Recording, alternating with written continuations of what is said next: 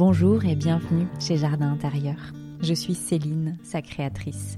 Dans ce podcast, tu vas trouver des infos, des idées, des conversations inspirantes lorsque tu es sur le chemin du développement personnel, mais aussi lorsque tu accompagnes les autres à mieux se connaître. Quelle que soit notre histoire, nos opinions, pensées, notre quotidien, on se retrouve autour d'une ambition commune, vivre et s'éveiller ensemble.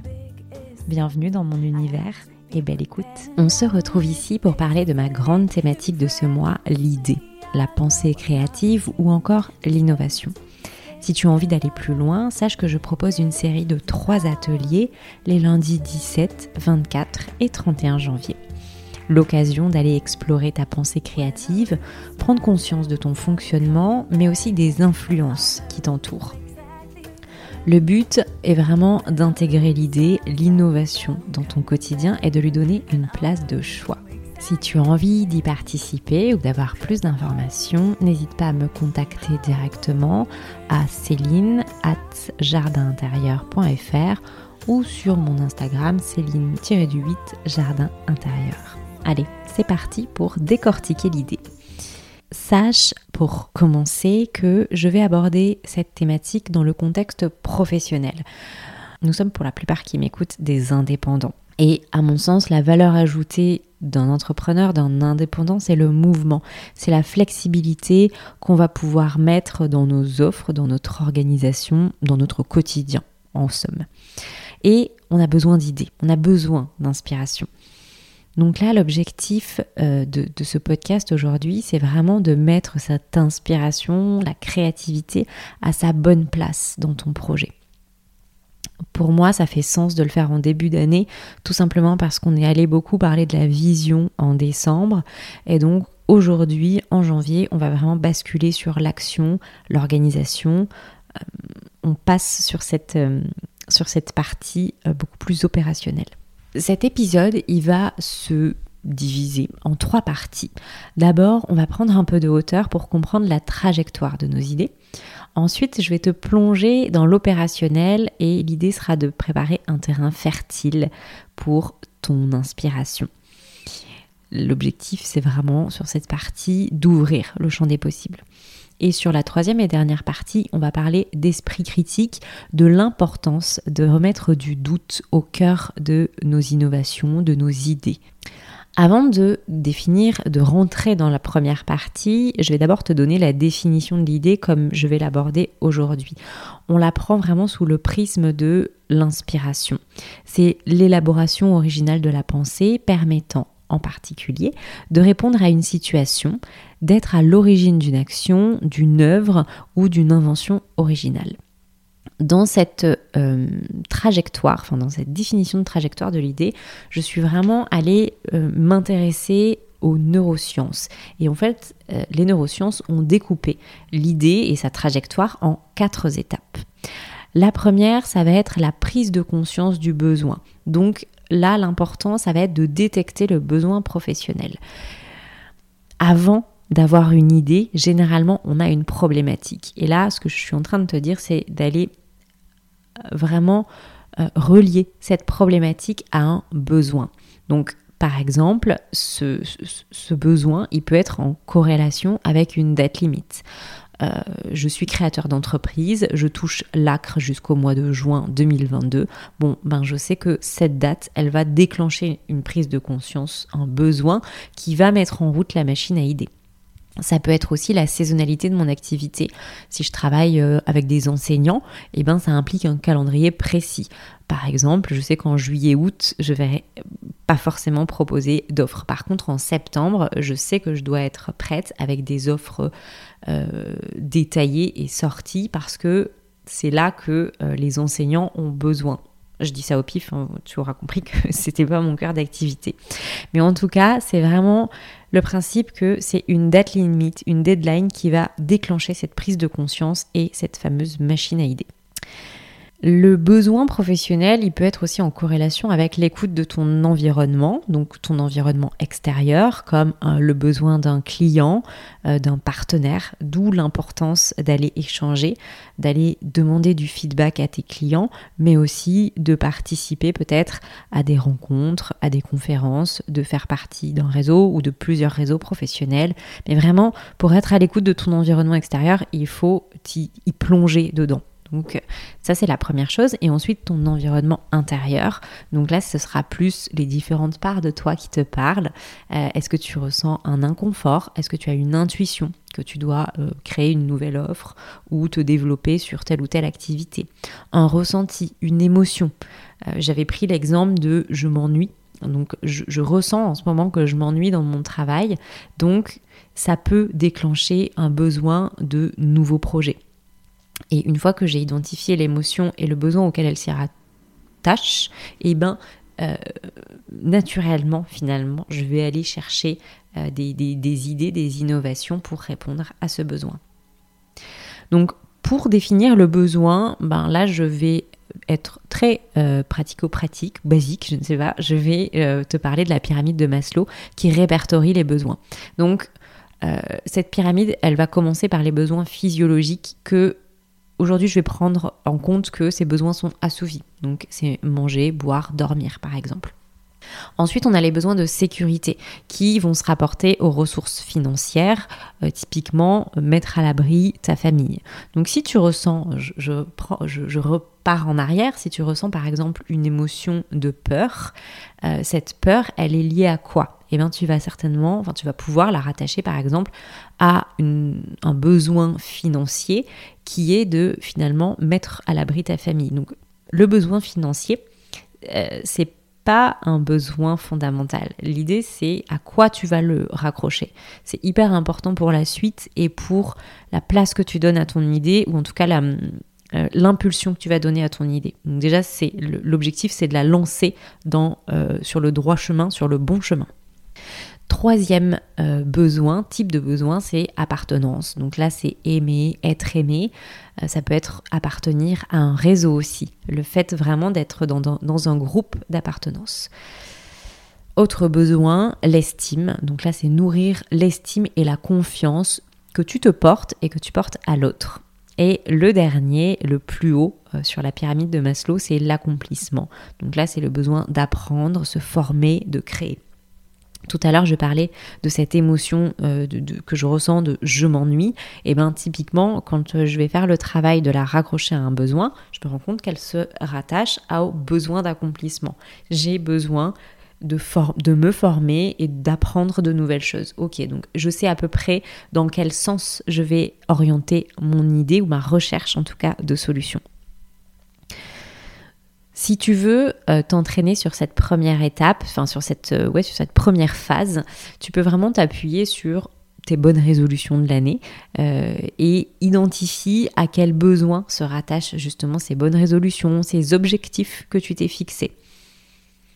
Ça va permettre encore une fois de poser la bonne problématique, la bonne question. La prise de conscience du besoin, c'est ok, maintenant je vais poser la question et si je veux une bonne réponse, ben j'ai intérêt à y poser une bonne question. Parce que si déjà la question est mal posée, forcément la réponse sera complètement biaisée. On passe à l'étape 2 qui est la recherche et le questionnement. Donc une fois qu'on a la question, on a plutôt tendance à chercher une solution immédiatement, à tout de suite être dans cette recherche de solutions, alors que euh, cette phase, elle est dédiée au questionnement c'est l'étape du tout est possible, c'est l'étape du et si. Et là, vraiment, tu vas aller mettre toutes les hypothèses euh, possibles, inimaginables, toutes celles tu, vas t'autoriser finalement à rêver, à partir dans tous les sens, à imaginer. Donc c'est vraiment, euh, ouais, c'est la phase de, de, tous les possibles. Donc euh, tu peux t'autoriser des séances de brainstorming avec toi-même ou avec euh, d'autres personnes, mais c'est le moment où tu sors tout, même ce qui te semble impossible, euh, voire même parfois débile ou une mauvaise idée. Tu peux t'appuyer sur toi et l'extérieur. Donc là, bien sûr, le défi, ça peut être de choisir tes influences et d'écouter ton monde intérieur. Quel est ton environnement propice à la créativité? Ça peut être une activité, ça peut être danser, marcher, écrire, dormir, méditer, parler. D'où l'importance en fait de, de, choisir les bonnes personnes si tu as besoin d'autres personnes pour ouvrir ton champ des possibles. En tout cas, tu peux aller te poser la question de qu'est-ce qui booste ma créativité? Qu'est-ce qui booste euh, mon autorisation à rêver? On passe ensuite à la troisième phase qui est la révélation. Une fois que tu as fait le travail de te poser la bonne question et d'imaginer mille et une façons de répondre à cette question, eh ben on est sur la phase où tu te laisses tranquille, où tu te lâches la grappe et c'est bien souvent à ce moment enfin à ce moment, mais tu sais pas exactement quand est-ce qu'il arrive le moment, que la phase Eureka arrive. C'est ton idée qui vient à toi, venant de nulle part, elle vient te chercher. Donc ça peut être euh, pendant que tu fais un jogging, euh, avant de t'endormir, euh, tu prends un bain, sous la douche le matin, ça peut être à n'importe quel moment. Donc là, tout ce que tu peux faire, c'est peut-être t'appuyer sur des outils de gestion pour ne pas louper l'idée, ou en tout cas pour t'en souvenir. Parce que vu qu'elle se pointe à tout moment, il y a de fortes chances que tu sois dédié à autre chose à ce moment-là et que tu n'aies pas que ça à faire d'être à l'écoute de cette idée. Donc là, je te conseille vraiment d'avoir un carnet de notes à proximité, une appli notes sur ton téléphone, mais vraiment un endroit où tu peux collecter ces idées mm, à n'importe quel moment euh, qu'elles arrivent. Je ne sais pas si cette phrase, cette dernière phrase était très française. On passe maintenant à la quatrième étape qui est la confirmation. Donc, tu dois être au courant, toutes les idées ne sont pas forcément euh, faites pour passer à l'action ou pas immédiatement, ou toutes les idées ne sont pas bonnes à, prendre hein, finalement. Donc avant de confirmer euh, ton idée, tu peux t'assurer qu'elle passe le comité de sélection. Qui est ce fameux comité? Alors, il peut être déjà interne. Par exemple, en Human Design, tu vas t'appuyer sur ton autorité intérieure, ta manière de prendre des décisions. Ça peut être des ressentis, ton intuition, une vague émotionnelle qui va prendre plus, ou moins euh, longtemps à passer, quelques heures à quelques jours. Et ça peut être l'autre aussi. Euh, l'expérience, en termes de comité interne, l'expérience peut te guider. Est-ce que tu as, sur cette idée, est-ce que tu as une expérience? Est-ce que tu as le recul? Est-ce que tu l'as déjà vécu? Euh, Qu'est-ce que tu sais, en tout cas, de, cette idée? Le deuxième comité, il est externe, donc là, ça peut être vraiment le marché. Comment se positionne ton idée face au marché, face, face à l'existant? Et ça peut être aussi tes personnes ressources, en tout cas sur la thématique qui est en jeu. D'où l'importance euh, d'aller vraiment déterminer qui sont tes personnes ressources et elles, si elles sont aptes entre guillemets, à recevoir ton idée, euh, parce que le comité de sélection, il est là pour poser les bonnes questions, pas forcément pour dire ce qu'il aurait fait lui à ta place. Euh, c'est important de distinguer les deux. Donc là, la, la question, le challenge, c'est d'aller définir ton comité de sélection interne, sur quoi tu t'appuies à l'intérieur, et externe. Est-ce que tu as des personnes ressources euh, selon les thématiques que tu veux aborder, en tout cas dans le business Qui sont tes personnes ressources pour aller confronter tes idées? Voilà pour cette première étape, donc, enfin cette première phase en tout cas, qui est la trajectoire de l'idée. Donc 1. La prise de conscience de tes besoins. 2. Recherche et questionnement. 3. Révélation. Et 4. Confirmation. Est-ce que cette idée, je la prends en compte ou pas? Cette trajectoire, c'est un point de repère, c'est un point d'ancrage qui va te permettre, de prendre de la hauteur et d'aller dans le détail sans t'égarer. Donc on joue vraiment avec le zoom là euh, pour te permettre de jouer un peu avec tes idées tout en gardant ton fil conducteur. On va maintenant passer à la deuxième partie qui est euh, de mettre l'idée au cœur de ton business, de préparer ce fameux terrain fertile pour l'idée. On va vraiment s'appuyer sur cette trajectoire pour donner une place de choix à nos idées. Donc on va parler innovation. Avant de parler innovation, je vais te rappeler la définition. C'est la recherche constante d'amélioration de l'existant, de ce qui est déjà en place. Donc là, tu peux te poser la question de est-ce que l'innovation est un sujet dans ton métier? Alors l'innovation, ça peut être améliorer le service client, améliorer l'expérience client pour qu'elle soit de plus en plus premium, proposer une offre plus adaptée, ça peut être aussi gagner du temps. Comment est-ce que je peux gagner du temps dans ma vie d'entrepreneur? C'est une vraie question. Et là, face à toutes ces questions, tu as deux solutions. Tu peux attendre, comme on, l'a vu juste avant, d'avoir un nouveau besoin pour déclencher la machine à aider, ce qui va impliquer, à mon sens, une organisation en flux tendu. C'est-à-dire que si tu attends d'avoir un besoin pour chercher une idée ou pour mettre l'idée au cœur de ton quotidien, alors ça va être, tu vas être vraiment dépendant de ces besoins et le flux tendu, c'est vraiment une, planification à court terme et pour moi, elle a une vraie limite dans notre vie d'indépendant qui est bah, l'équilibre de vie en fait. Donc moi je vais plutôt m'attarder sur la deuxième option qui est de mettre l'idée au cœur de ton quotidien, de placer l'innovation dans tes besoins constants et donc dans ton organisation. Donc là, il y a plusieurs pièges que j'ai identifiés quand on part sur cette deuxième hypothèse. En fait, euh, le, premier le premier piège, pardon, c'est de toujours être dans la nouveauté, sans aller forcément au bout des choses, sans persévérer en laissant rapidement tomber. Le deuxième piège, à l'extrême, c'est de toujours être dans l'idée, donc toujours dans la tête, mais jamais dans l'action.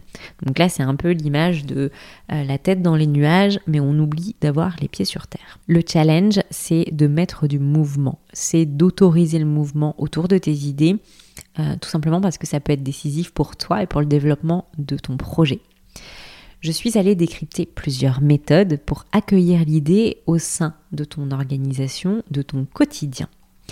La première, c'est d'être sur tous les fronts, de suivre toutes tes idées. Donc dans cette première hypothèse, le concept est simple, tu donnes vie à chacune de tes idées en t'appuyant sur la loi de la probabilité pour rencontrer le succès.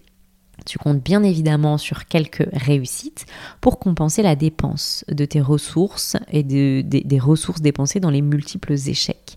Là, l'élément clé de cette méthode consiste à placer un poste de contrôle assez rapidement en fait dans le déploiement de ton idée. Donc le poste de contrôle, ça peut être de l'analyse de performance euh, de chiffres, résultats, mais ça peut être aussi un compteur de plaisir. Donc là, tu vas, placer ce poste de contrôle au début de chaque projet pour éliminer rapidement en fait les moins prometteurs et ainsi réguler les ressources. À première vue, ce fonctionnement est intéressant. Il a même, fait ses preuves hein, dans, certains domaines d'activité, dont celui de, la finance, de la gestion de patrimoine, plus, plus exactement. Euh, mais euh, elle, ignore, je trouve, cette approche, enfin, c'est pas je trouve, c'est que c'est prouvé, elle ignore un, fait important qui est que toute bonne idée contient de nombreux défauts au départ. Toute bonne idée euh, n'est pas parfaite au départ et elle nécessite d'être améliorée au fil du temps. La seconde limite à cette méthode se trouve dans la pression qu'elle peut générer, dans le stress.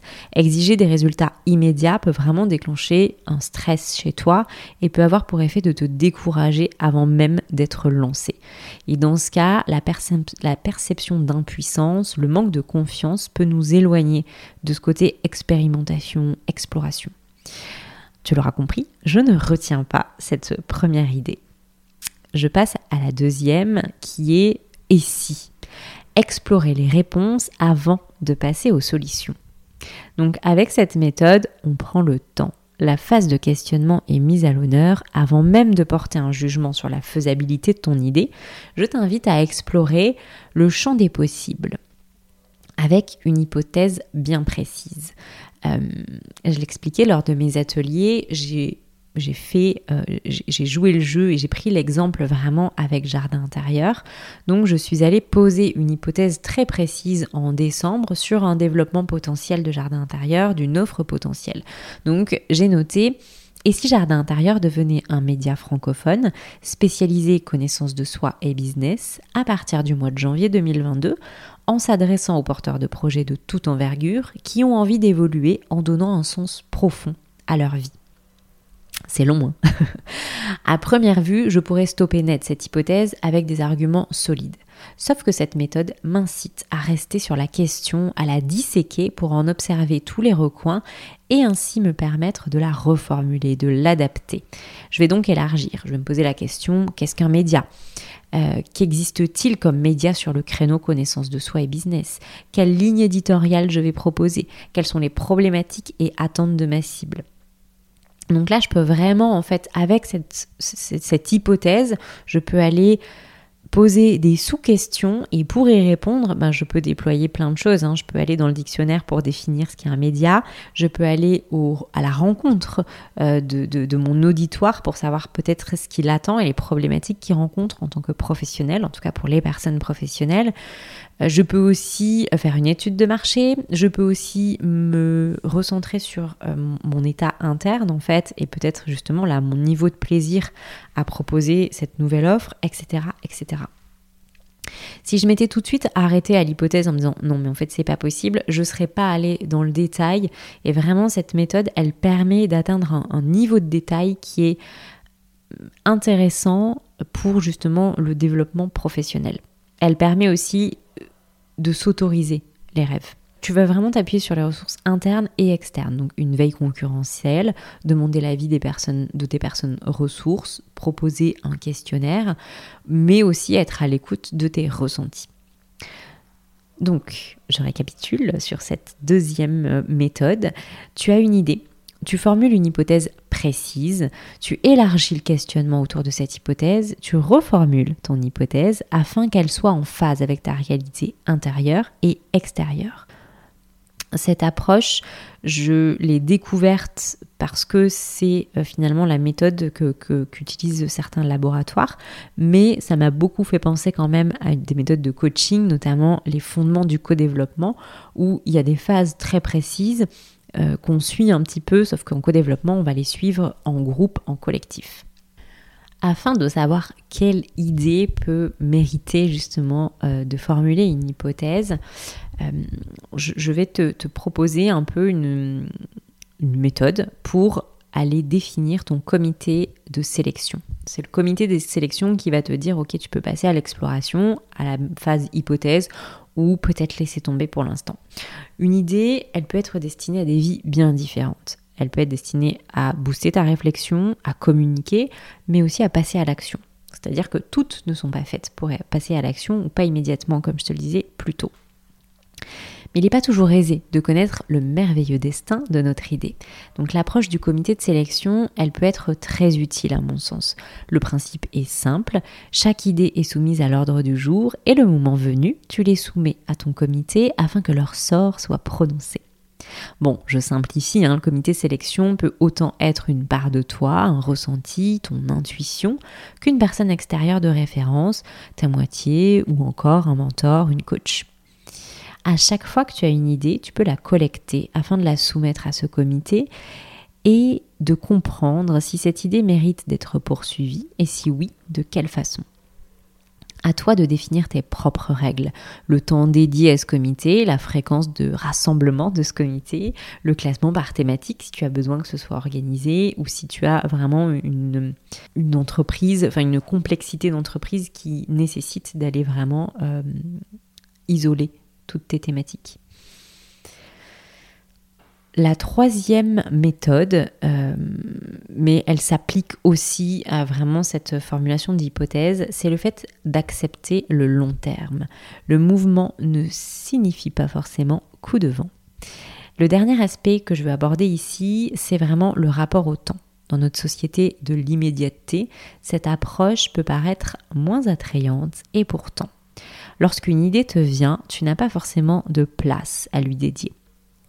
Mais est-ce que parce qu'une idée arrive, est-ce que parce qu'une idée arrive au mauvais moment euh, dans ton agenda, dans ton quotidien, elle devrait être mise au placard Ou à l'inverse, est-ce que parce que tu trouves ton idée géniale, tu devrais abandonner tous tes encours pour lui dédier ton temps? L'un et l'autre sont assez extrêmes et tu n'es pas obligé de choisir. Il existe un juste milieu qui est d'accepter qu'une idée qui te met en joie puisse prendre vie quelques mois plus tard, quelques jours, quelques, temps. Vraiment de, de, de, travailler cet aspect patience. Cette approche a le premier avantage de trier tes folies passagères et toutes les idées euh, qui pourraient venir et repartir aussi vite versus les idées à motivation profonde. Cette approche a la deuxième vertu euh, d'anticiper les moments de creux de ton activité et vraiment d'alimenter ta vision presque quotidiennement finalement. Euh, le fait de laisser le temps au temps euh, te permet vraiment d'aller au fond des choses et aussi d'ajouter une note de persévérance. C'est pas parce qu'une idée à un moment donné n'est pas, ne se déploie pas, ne fonctionne pas, qu'elle doit être laissée de côté. Donc, euh, n'hésite pas à laisser le temps à tes idées de germer et à ne pas les mettre de côté dans ce souci d'immédiateté justement et de, et de rapidité. On va maintenant passer à la troisième partie de cet épisode où j'ai envie de te parler de ton esprit critique et de l'importance d'aller mettre du doute dans notre vie. Nous sommes pleins de certitudes lorsqu'on fait partie d'une sphère, on plonge dedans et il peut être parfois difficile de prendre du recul, de faire la différence entre notre pensée individuelle, si elle existe, et la pensée collective. Je vais prendre l'exemple du développement personnel tout simplement parce que je le vis, puisque ça fait deux ans que j'y suis plongée dedans et je suis moi-même passée par plusieurs phases. Dans le développement personnel, euh, j'ai des exemples concrets de certitude. Par exemple, euh, on en entend beaucoup parler, la loi de l'attraction. Si j'y pense fort, ça va forcément arriver. Ou encore la synchronicité, ce qui m'arrive a forcément euh, une raison, ça doit arriver, donc je prends il y a des risques pour moi à être plein de certitudes et à avoir du mal justement à instiller du, doute dans notre vie. Le premier, en tout cas dans le monde du développement personnel, euh, ça va être de surinvestir dans des programmes qui vont te persuader qu'après ce sera mieux. Ça va être aussi de te culpabiliser car, que, car tu as beau essayer, penser positif, tu n'atteins pas tes objectifs et la loi de l'attraction ne fonctionne pas avec toi et tu te dis que c'est de ta faute. Ça peut être aussi attendre que ça arrive, vraiment d'avoir toujours cette fameuse tête dans les nuages dont je parlais tout à l'heure. Ça peut être aussi de te couper des personnes qui pensent différemment de toi au lieu de t'en enrichir.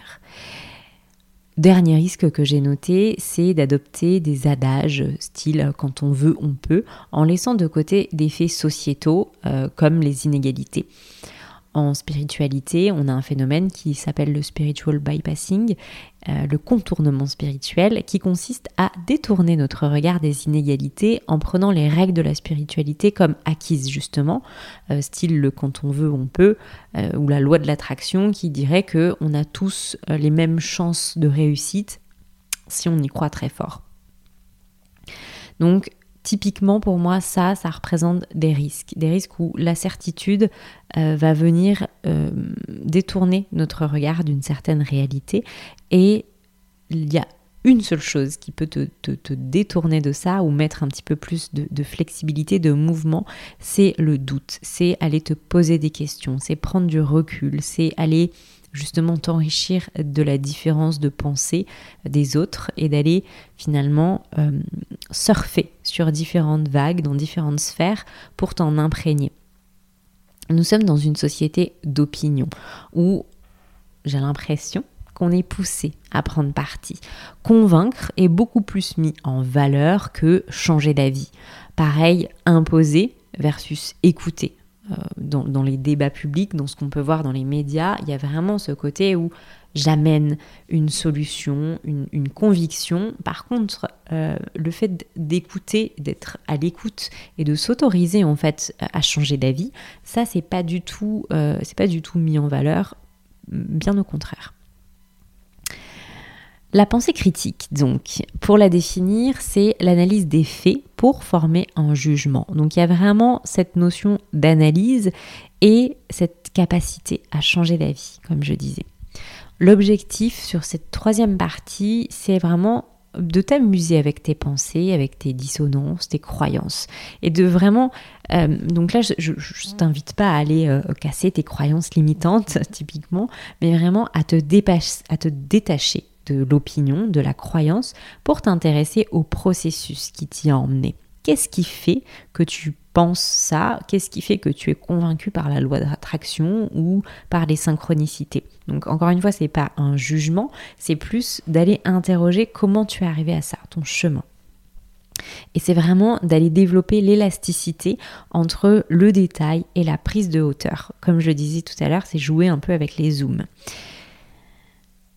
Ça peut aussi être euh, le fait de casser nos certitudes qui peuvent limiter notre perception, qui la limitent de toute façon. On verra jamais la réalité telle qu'elle est, puisque on le sait, on a des lunettes euh, pour voir le monde. Par contre, on peut vraiment encourager notre capacité à changer de paire de lunettes pour avoir une vision de la réalité, en tout cas un petit peu plus large. Je me suis euh, appuyée sur le fonctionnement de notre, cerveau, sur les, quelques découvertes en tout cas euh, qu'ont fait les neurosciences. Donc je le précise, mon but ici c'est vraiment de vulgariser. Il y a des professionnels dont c'est le métier d'aller visiter le cerveau. Euh, si c'est ton cas ou si tu as des... Si tu trouves que ma vulgarisation est incorrecte, n'hésite pas à me le faire savoir, à m'écrire, parce que euh, c'est le principe d'une vulgarisation, hein, c'est que des fois on va droit au but en passant des étapes, euh, donc je suis preneuse de mise à jour d'informations. Depuis plus de 100 ans, on sait que la carte n'est pas le territoire. Ta manière de voir les choses est forcément biaisée. Ce qui m'a un peu plus étonnée et que je ne savais pas, c'est que on décide, puis on réfléchit. Et notre cerveau, il va inventer une histoire autour de cette, euh, autour de cette décision pour justifier son choix. Le euh, je crois ce que je vois, c'est vraiment l'opposé finalement du fonctionnement de notre cerveau. Quand on réfléchit à un sujet qui nous tient à cœur, on utilise des aires de notre cerveau qui sont de meilleure qualité que celles utilisées pour des sujets qui ne nous touchent pas. On va vraiment mobiliser des aires capables de réorganiser la réalité pour valider notre opinion. Donc ça, c'est ce qu'on appelle le raisonnement motivé. Savoir ne suffit pas. Je voulais préciser que euh, ce que, je te dis ici sur le raisonnement motivé, c'est pas parce que tu l'entends et que tu le comprends que ça va être euh, que tu vas le contourner ou euh, ne, plus l'utiliser.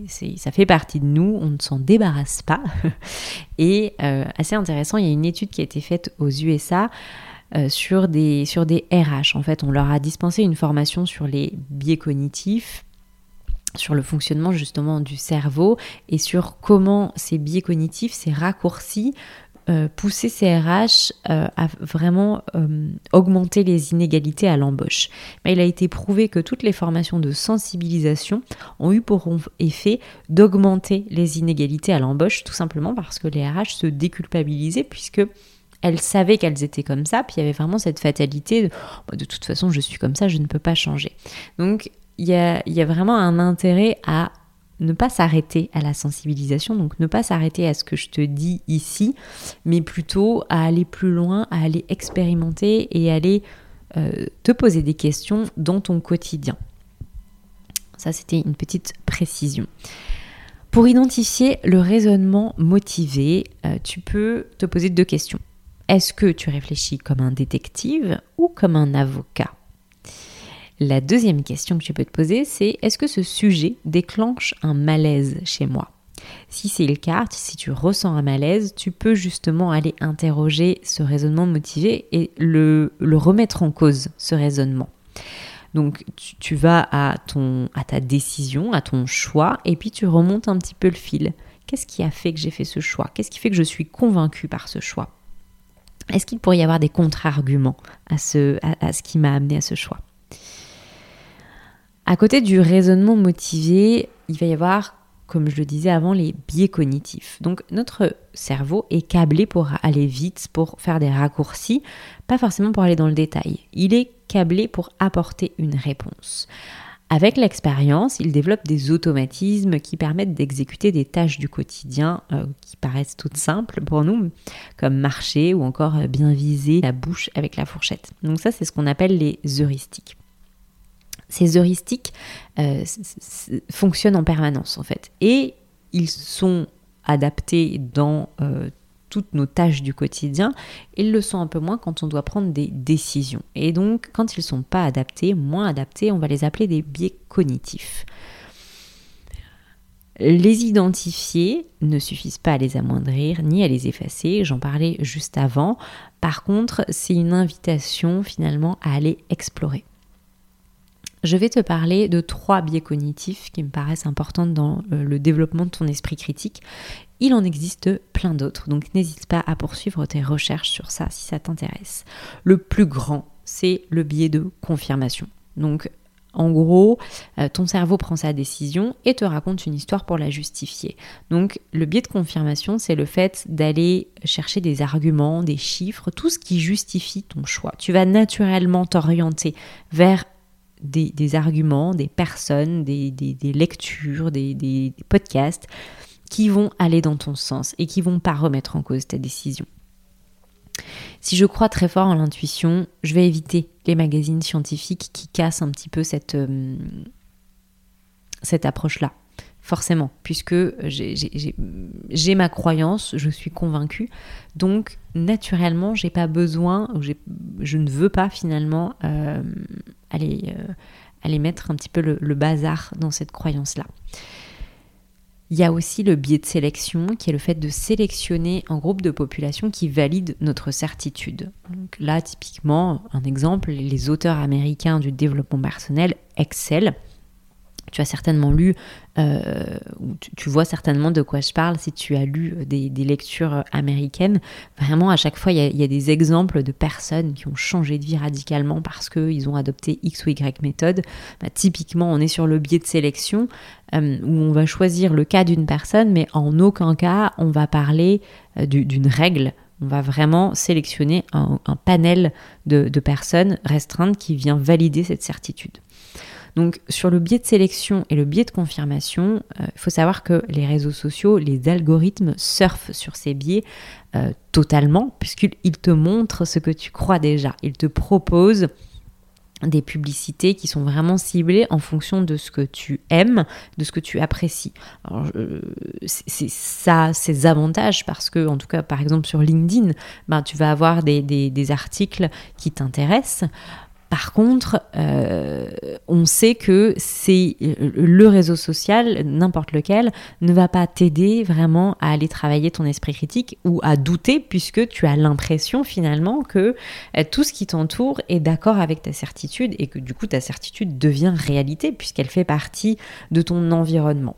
Donc je trouve que c'est hyper important de le prendre en compte pour sortir de cette sphère-là et aller ailleurs, aller te renseigner euh, ben, chez des personnes qui te dérangent, qui bousculent tes certitudes, même si c'est pas confortable, si c'est pas agréable ou toujours quand tu as une certitude d'aller chercher des chiffres qui vont peut-être euh, aller euh, à, à contresens de cette certitude. Mais vraiment travailler encore une fois cette élasticité. Ces biais-là, comme tous les biais de toute façon, font partie de toi, ils vont pas disparaître. Par contre, tu peux décider en conscience de jouer avec. Le dernier, c'est l'illusion de connaissance qu'on retrouve beaucoup en ce moment euh, dans les, différents débats auxquels on peut euh, assister, euh, c'est le fait de surestimer notre savoir sur le fonctionnement de quelque chose ou de, quelqu'un en fait, mais vraiment le fait de surestimer notre savoir. Et en fait, plus on va se spécialiser sur un sujet, plus on va faire des recherches, plus on prend conscience que nos connaissances sont petites. Mais si on s'arrête à ce qu'on voit de loin, on a tendance naturellement, en tout cas notre cerveau, à surestimer notre savoir. Et ça, on est tous pareils sur ça, on est tous au même niveau pour le coup.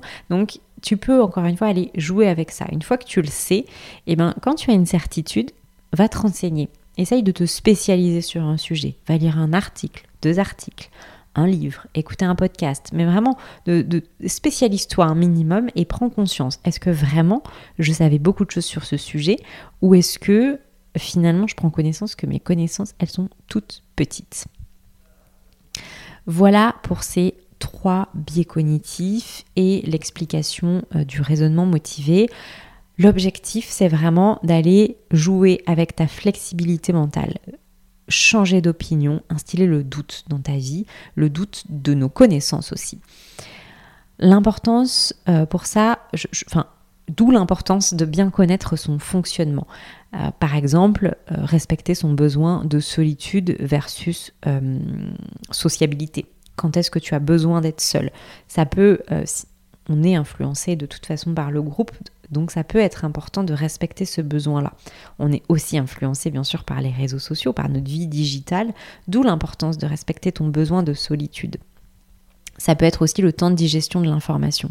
Quand tu reçois une information, à force tu te connais, tu peux aussi t'aider du human design bien sûr, mais combien de temps tu mets pour digérer cette information? Si tu sais que tu mets du temps, euh, dans ces cas-là, forcément ta, flexibilité mentale, euh, quel que soit ton temps de digestion en tout cas, mais va, va fluctuer. D'où l'importance de, connaître ce, temps. Moi, je sais que mon temps de digestion de l'information, une information qui va à l'encontre de mes certitudes, me chamboule complètement. Je sais que j'ai à peu près entre 3 et 4 jours pour digérer l'information avant de pouvoir relancer un petit peu ma flexibilité mentale. Voilà, je ne savais pas si c'était très clair, du coup j'ai donné mon, propre exemple, mais euh, tu, peux te poser la question de combien de temps tu mets pour digérer ça. L'importance aussi de ton environnement extérieur pour développer et pour favoriser la flexibilité mentale. Est-ce que tu t'entoures de personnes qui pensent exclusivement comme toi ou justement est-ce que tu t'entoures de personnes qui confrontent tes certitudes? Tu peux aussi te demander quelle influence ont les gens ou les réseaux sociaux qui t'entourent sur certaines de tes certitudes. Donc là, l'exercice, c'est de prendre une croyance, une certitude, et puis d'essayer de cibler en fait qui l'influence autour de moi et qui justement va à l'encontre. Les personnes qui vont à l'encontre, est-ce que je les évite ou est-ce que j'aime bien aller m'y frotter un petit peu parce que bah, ça me ça me ouais enfin j'ai envie de dire c'est intéressant dans le sens où euh, ça, ça booste ma flexibilité et ça me fait douter donc là l'exercice c'est vraiment d'aller déconstruire et reconstruire je finirai sur, euh, ben euh, justement le fait d'aller interroger le processus qui t'a amené à la certitude. Donc je finirai sur un exercice. Tu peux prendre une certitude, une croyance, te poser la question depuis quand tu as cette certitude? Est-ce que tu l'as toujours eue? Quand est-ce qu'elle est venue? En plusieurs étapes, en une fois? Est-ce que tu te souviens? Dans quel environnement c'était. C'était au travail, c'était dans son environnement proche, c'était quand tu as regardé un, film, un reportage. Ensuite, qui dans ton entourage la partage? Qui t'influence? Qui appuie cette certitude, cette croyance ou qui va à l'encontre?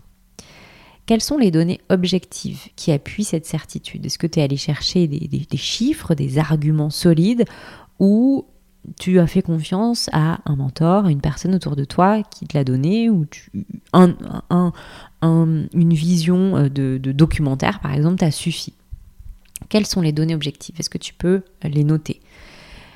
Y a-t-il des biais que euh, tu identifies, des biais que j'ai cités ou certains biais cognitifs que tu connais peut-être, hein, mais que tu identifies et qui ont pu influencer cette certitude? Quel biais à un moment a pu faire le job pour venir appuyer tes certitudes? Est-ce qu'il existe d'autres données objectives qui cassent cette croyance? Et est-ce qu'il existe des personnes, des influences qui cassent cette même croyance? Voilà, Écoute, je te laisse avec cet exercice, je te laisse avec euh, cet épisode relativement long euh, sur justement le fonctionnement de l'idée et comment tu peux l'intégrer au quotidien, que ce soit l'embrasser dans ton quotidien d'indépendant, que d'instiller le doute et d'aller vraiment augmenter ton esprit critique. Je te dis à très bientôt et je te souhaite une belle exploration. Et voilà, c'est terminé pour aujourd'hui. Merci d'avoir écouté jusque-là. J'espère que l'épisode vous a plu et qu'il vous donnera envie d'en parler autour de vous. En attendant le prochain épisode, vous retrouverez toutes les notes du podcast sur le site www.jardinintérieur.fr. Je vous souhaite une belle semaine à tous.